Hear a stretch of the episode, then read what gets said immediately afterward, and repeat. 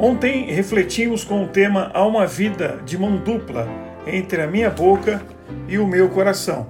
O tema hoje é um novo tipo de sinceridade. Certa vez Groucho Marx disse: "O segredo da vida é a sinceridade e a conduta correta. Se você conseguir fingir essas duas coisas, está com a vida feita." Isso é engraçado porque revela a nossa luta universal com a sinceridade. A maioria de nós valoriza a sinceridade, queremos que a sinceridade seja parte da vida e dos relacionamentos.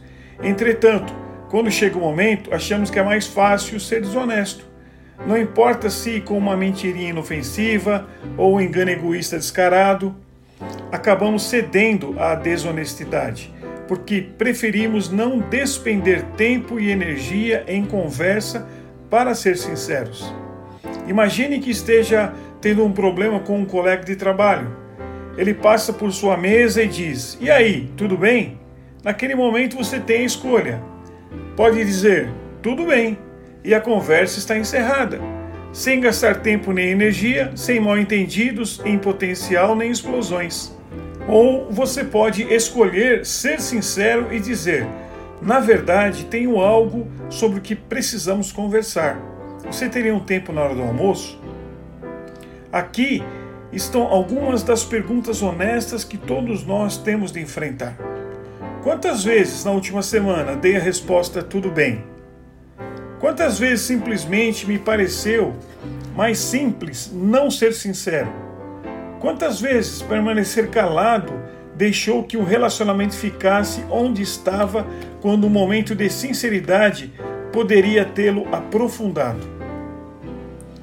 Quando li cada uma das conversas que Jesus teve com as pessoas e me perguntei o que poderia aprender sobre a comunicação, a lição que mais marcou veio nestas duas palavras: seja sincero.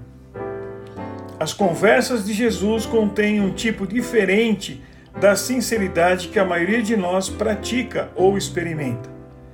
Visto que era sincero, suas palavras com frequência são surpreendentes ele elogia um inimigo do seu povo pela grande fé que expressa, segundo o evangelista Mateus, no capítulo 8, de 8 a 10, e repreende seu próprio discípulo por sua pequena fé, no mesmo livro, capítulo 14, 28 a 31.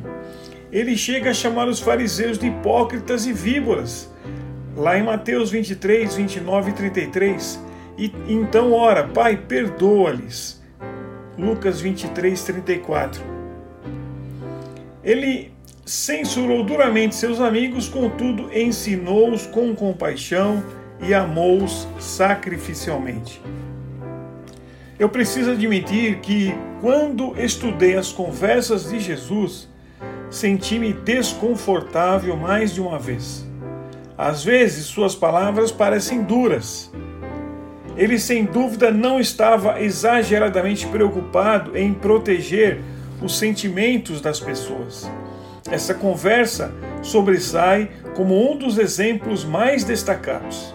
Então pensei: se há uma diferença entre a maneira que me parece correta e o exemplo que Jesus dá, qual deve vencer? Devo dar ouvidos aos meus sentimentos e opiniões sobre o assunto ou devo dar maior atenção ao exemplo do Mestre do universo e Senhor da vida? Ao refletir sobre as palavras de Jesus, percebi que é muito mais fácil para mim ser amável do que ser sincero. A sinceridade dá muito mais trabalho.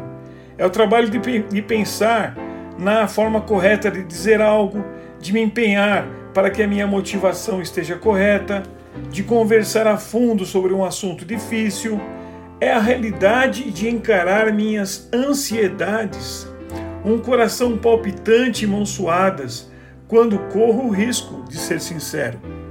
No entanto, se queremos que nossos relacionamentos cresçam, a sinceridade é inegociável. Se formos sinceros, estaremos sempre falando a verdade com espírito de amor, como nos ensina o apóstolo Paulo em Efésios 4,15. Observe a palavra verdade nesse versículo e também a palavra amor. Ambas são necessárias e a verdade está embrulhada em amor. A verdade sem o amor não funciona.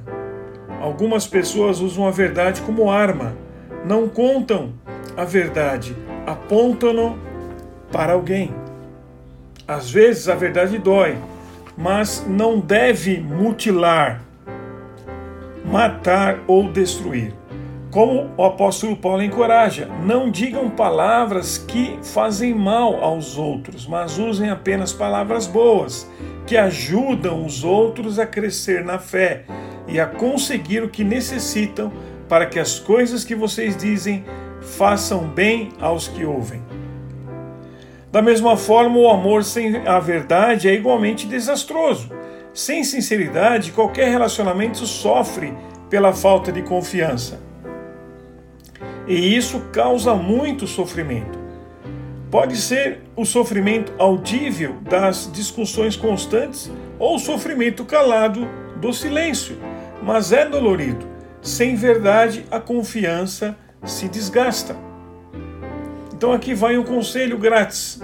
Se você sabe que precisa ter uma conversa franca com alguém, não espere até amanhã. Nunca será mais fácil empreender essa conversa e todos já experimentamos a realidade dolorida de que esperar geralmente a torna muito mais difícil. Então, ao se comunicar de maneira sincera, você convidará você mesmo e outros a uma mudança renovadora por meio de suas palavras. A sinceridade não é para os fracos de coração, porque é um risco, um risco que vale a pena correr para se abrir a um enorme potencial de mudança. Nós ficamos por aqui, fica com Deus e um abraço.